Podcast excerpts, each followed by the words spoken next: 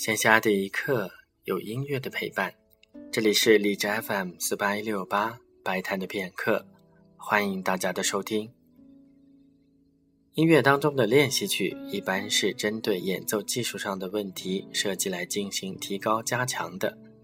但是肖邦所写的练习曲大概不是这个功能。他为钢琴所写的练习曲技巧已经非常高深，完全是音乐会上的表演曲目。肖邦总共留下了三组练习曲，第一组是出版于1833年的作品第十号，共有十二首曲子；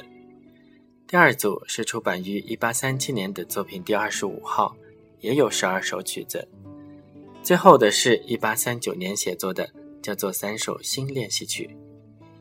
今天在节目当中将要播放的是作品第十号里的第一首、第三首和第八首。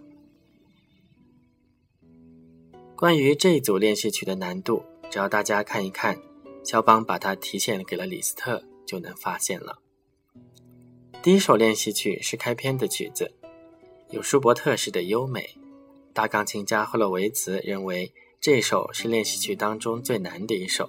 所以他从来不在公开演出中弹奏。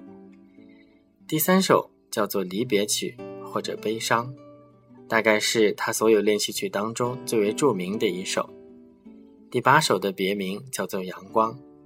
当然了，这些标题都不是肖邦本人所拟的，只是大家对音乐的美好想象罢了。下面就请大家一起来听肖邦的练习曲作品第十号。